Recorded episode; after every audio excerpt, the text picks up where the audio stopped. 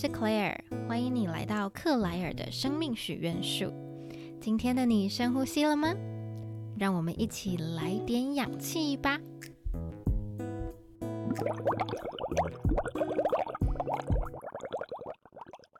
Hello，今天要分享的是 Ariel 的成长故事。他和我做一对一的 coaching 咨询，到目前为止已经整整两个月了。然后接下来过年的时候，他也不想停。那到两个月，我觉得对我们来讲都算是一个里程碑，所以我今天要录这集的时候，我就请他写一篇心得给我。那因为他其实还有录录音档，只是这个内容真的很长，所以大部分的时候我会帮他念出来这些东西。但是在这集的最后，我有一小部分会让他用他的原本的声音呈现给你。好，那我现在先念一下 Ariel 写的一小段话，让你们知道他的状况。他说。不知道大家会不会有这种经验跟感受，觉得生活停滞或者是一成不变，像是进入一个无限重复的循环，没有动力去执行生活中的很多挑战或任务。一天结束之后，又不断的批评、苛责自己怎么这么差强人意，然后看着其他人的 Instagram 的时候，就会觉得为什么别人可以这么出色，而自己却在原地踏步。在接受 coaching 之前，我花了好多的时间责备、批评我自己。根深蒂固的完美主义观念让我觉得我所有的任务都要做到一百分才可以。可是这样的高要求也让我养成凡事都拖延的一个恶习。接着我又会因为完美主义的心态，让我觉得我没有把事情做好，没有踏实的过完每一天，就会责备自己，觉得自己很差劲、很失败。我就不断的在这样的思维模式跟生活形态当中陷入一个负面思考的恶性循环，它很像是一滩泥泞，而我就是那个掉进坑洞里卡在淤泥的车子，怎么样也只能空转，爬不出这个泥淖。好，这是 Ariel 最初来找我的原因，他对自己没有什么自信，然后也深受完美主义的困扰。在时间管理方面，他有严重的拖延跟迟到的状况。另外，他有提到一个点，是他觉得自己有所谓的 ADD 注意力缺失症。他甚至有同步去看身心科，服用药物进行咨商。那看到这样的状况啊，其实我一开始有一点担心，说我会不会没有办法协助。因为他可能就是还有，嗯，不只是生活上遇到状况，可能还有在身心上面都有一些，嗯，比较不是那么健康的。但是我请 Ariel 跟我讲说他想要聊什么的主题的时候，他写了满满一整页的 Word 档传给我，说他非常希望能够就是 coaching，即便要付费他都没有关系，因为他很想要让自己的状态好起来。于是我看完那满满的 Word 档以后，我就跟他先确认，他会在呃我们进行 coaching 的过程当中同步接受医疗上面专业的协助，然后嗯我这边再看透过 coaching 能够给他怎么样的一个帮助，针对他时间管理、完美主义跟成长型思维这三个面向去帮助他。所以呢，今天这一集我很想让你知道的是，他跟我做的长期 coaching 会怎么进行，我们讨论了什么，以及他到目前为止的成长与收获。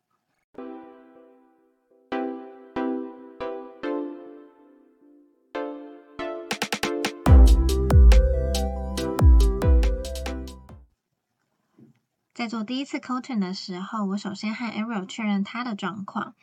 我整理出来两大面向，是我可以协助他的。首先，第一个是针对时间管理，他想要找回掌控感，然后尝试做日计划、周计划这些的。因为他现在针对有 deadline 的事情，不管距离时间剩多少，他都会感受到明显的压力，而这个压力是大到可能会影响睡眠的那种。另外一方面是他很常把时间花在划手机，只要一开了 PTT 啊、d c a r 啊，或是开始逛网拍，这些东西就会让他整个时间都停不下来。另一方面是关于内在探索，有关完美主义、比较跟压力这些，我发现他很常跟比自己好的人比较，就会开始贬低自己。可是呢，他很少跟过去的自己比较，发现自己的进步。所以这就是大部分时候他深受完美主义的一个原因。关于这两大面向啊，我们在第一次讨咨询的时候就讨论后续要怎么进行。那个时候我给 Ariel 一个小作业，我先请他在接下来的这个礼拜去记录他时间的轨迹。也就是呢，他在每做完一件事情的时候，就简单的记录一下自己刚才那个时间是在做什么，然后写下原是不是有照原本的规划，或者是当下心情怎么样，都是很简短的一句话。隔周他在来找我做咨询的时候，我看到他的精美笔记，整个让我非常的惊艳，他做的超级好。我有把他的这个时间轨迹表放在我部落格的文章上。我真的强烈推荐大家一定要去看一下。原因是因为他在做这个记录时间轨迹的小任务后，他发现了一些他过去没有观察到的情形，例如他划手机的这个情况比他预期来的严重，但是他发现划手机这件事情并没有帮助他疏解到他的压力。另外是他的时间常常被一些临时的事项给占据。比如说，他在出门前找钥匙会找很久，或者是他在房间里要做事的时候，又觉得房间很乱，然后花很多时间整理。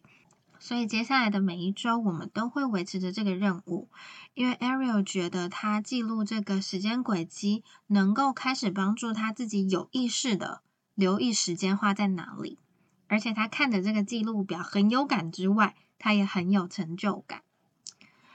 就这样，我们之后的每一周的 coaching 都会依据着这个时间记录表，他会和我分享他当中遇到的状况，每周小任务练习的成果，然后我们会一起讨论怎么改善，怎么变得更好。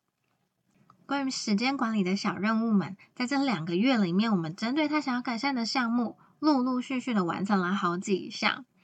这些就包含了划手机改善，挑一个重要非紧急的任务完成。还有规划自己的放松时间，或者是难易度的评估等等等的。你可能会好奇，做时间管理这些小任务的练习成果怎么样？那我现在就举划手机这个例子说给你听。Ariel 他一开始非常常划手机，但是呢，后来我建议他的做法是，反而你要倒过来做，我们不一定是要把划手机的时间减少。反而是我们可以想的是，在划手机的这个时间里，我们有没有可能让他把正式的时间变多？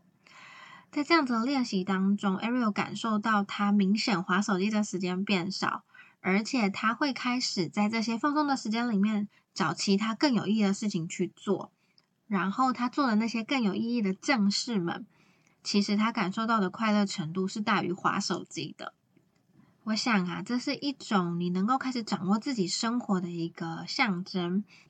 因为从这个经验里面发现自己对于休息的时间，他能够变得主动去掌握，有自主的能力去决定要做什么事情。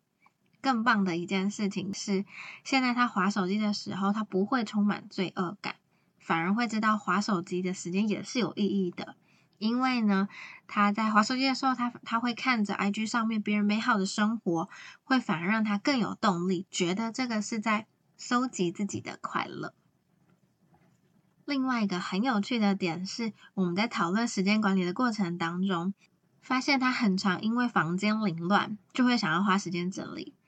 一整理完又没有动力做该做的正事，所以呢，我们就从时间管理的精进，时间上面的运用，这个项目延伸到房间该怎么整理，来帮助他节省更多时间。然后刚好在讨论这些的时候，是适逢跨年跟农历年，所以呢，我们就多了一些任务，像是给钥匙找一个家，有一个干净的书桌，打扫的仪式感，或者是跟枕头说拜拜。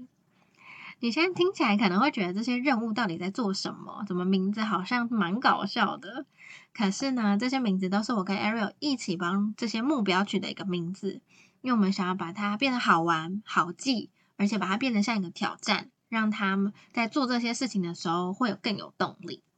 那这些是时间管理面上的一个分享。我们听一段音乐，等会我会跟你分享有关完美主义的 coaching。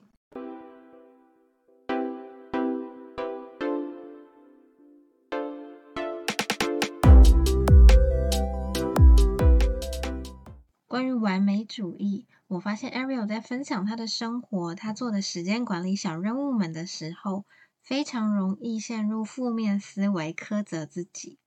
因此，在 coaching 的时候，我都会特别引导他去看到自己已经做得很好的一面，鼓励他发现自己的优点。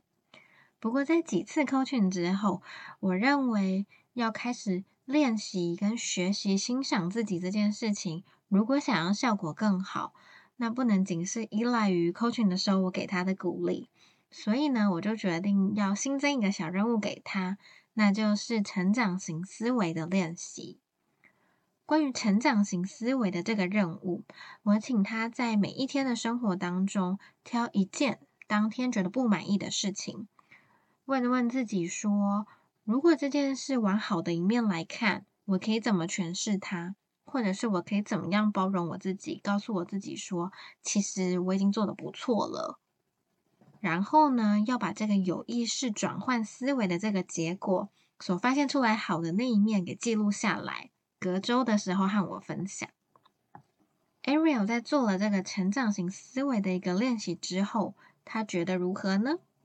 接下来我要念的这一段就是 Ariel 写给我的。他说：“Claire，我之前一直觉得做任何事都要做到近乎完美的程度，例如要逼自己在家也能好好读书，如果非去图书馆不可的话，那就是代表我自己不够上进。”除了读书之外，另外也像是健身的时候，我会觉得要完美的执行每个动作才算数。我有这些想法，可是你听完之后，完全没有对我荒唐的好笑的这些想法加以批判，而是会透过一个个问题引导我挖掘内心，再透过一个个阶段性的一些任务，让我接纳现实。另外一方面，也要拥抱自己的不完美，开始练习成长型思维，能够让我把目光放远。而且我发现，这样的拥抱跟接纳也能够应用在居家环境。我从 coaching 当中学到的是，如果我们能够让某个地方是乱的，接受这个乱中有序的状态，可能有一个角落是固定收纳杂物，之后我们再规划好的完整的时段好好整理。这样一来，做事跟打扫的时候，生活都会感到幸福，而不是在想做正事的时候一直被杂物所干扰，整理的时候也感受不到快乐。我现在也会允许自己心里。跟生活有一个地方是乱的，这个先求有再求好的心态，能够使我快一点动手处理各种事情，也能够包容自己心中某一处很吹毛求疵、负面又爱批评的这个想法。我刚刚念的这一段是 Ariel 的分享，他让我感受到成长型思维的练习，能够让他真的慢慢的放下完美主义，而且开始建立他自己的自信。我很相信的事情是，完美主义跟自信是息息相关的。当你今天越有自信，你越看得到自己的价值，就不会在追求完美的这个过程当中，反而被完美给腐蚀。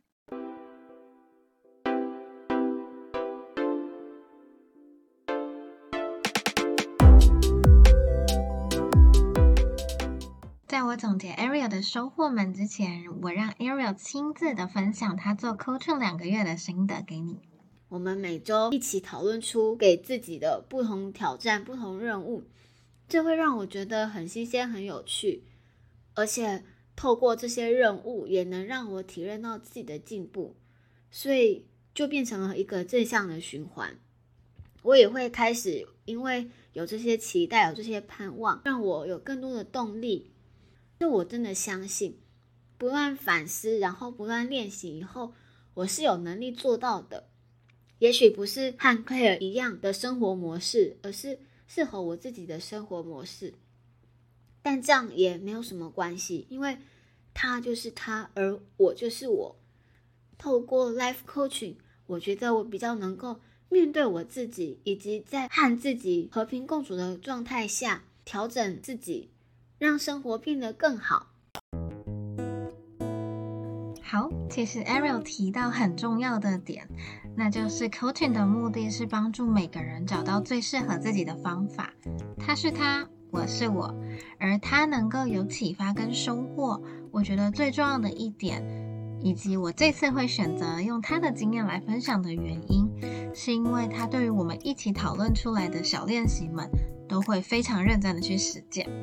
从他这两个月的成长，我发现原本容易犯完美主义的他，虽然现在还是经常会有这个现象，可是呢，他已经会开始寻求帮助，然后他看待自己的角度也不一样了。例如，他会跟我说。我不会再只是单独专注在今天的表现，而是会更关注长期的成长跟进步。一天的自己很失败，不代表我整个人不好。我知道我自己还是有进步，我明天还可以去进步更多更多。我听到这句话的时候，真的觉得超级欣慰，因为这个大道理可能大家会觉得，哦，我都知道啊。但是他却能够在 coaching 的潜移默化当中，真的把这个想法内化到他的心里，来去应对他原本有的完美主义。我觉得这是一个非常不容易的转变，也很感谢他，就是愿意的倾听自己，然后打开自己的心，让外面的声音、多元的观点都能够进到他的心中，让他不会只是在原地打转，不会拘泥在自己的小框框里。另外一方面，关于完美主义影响到时间管理跟拖延的部分，过去的他什么事都没有做到，很容易沮丧，甚至会因为完美主义就开始抗拒做其他事情。可是现在他已经发现，开始一小步是一个很重要的一个启动的力量。他会知道，先累积一个小的成功经验，发现自己做得到，就能够更有信心的做其他事情。他现在已经学会创造自信跟成就感这个正向循环。总结今天的分享，除了非常感谢 Ariel 愿意让自己变得更好，所以这一集的有一部分内容是回馈给他之外，我想让正在聆听的你知道，如果你想要变得更好，这个方法或者是答案，很可能存在在任何一本书啊，或者是你追剧的时候看到的一句话里面。也有可能是你在跟我抠取的那一个小时里，可是呢，方法就只是方法，最重要的关键在，如果你愿意去实践、去练习这个小任务，甚至是像 Ariel 一样，他会说他开始喜欢上我给他的每周任务，他甚至会开始期待下一次的挑战是什么。如果你开始把生活经营的像是好玩，然后再闯关，然后你会有方法找到适合自己的一条路去走的话，那么你的生活很有可能就会开始转变，因为你愿意付出时间跟心力，让自己改变跟成长，而老天爷是看得到你的心力的，所以呢，好运也会慢慢在你身上降临，你就会变成一个更好的。那这集分享到这里，希望你会慢慢的知道，可能长期做 coaching 会是怎么样的一个转变。也希望你如果是想要靠自己的力量改变，那么最重要的就是要能够把你在书上学到的去实践到你的生活当中。好的，我们今天就分享到这里。如果你喜欢自己的话，欢迎在 Podcast 上面给我五星的一个好评，然后也可以留言。那或者如果你想要进一步讨论一些 coaching 的东西，也欢迎你随时到我的 IG 克莱尔的生命许愿树私讯我，我会跟你做更多的分享。今天就到这里，拜拜喽。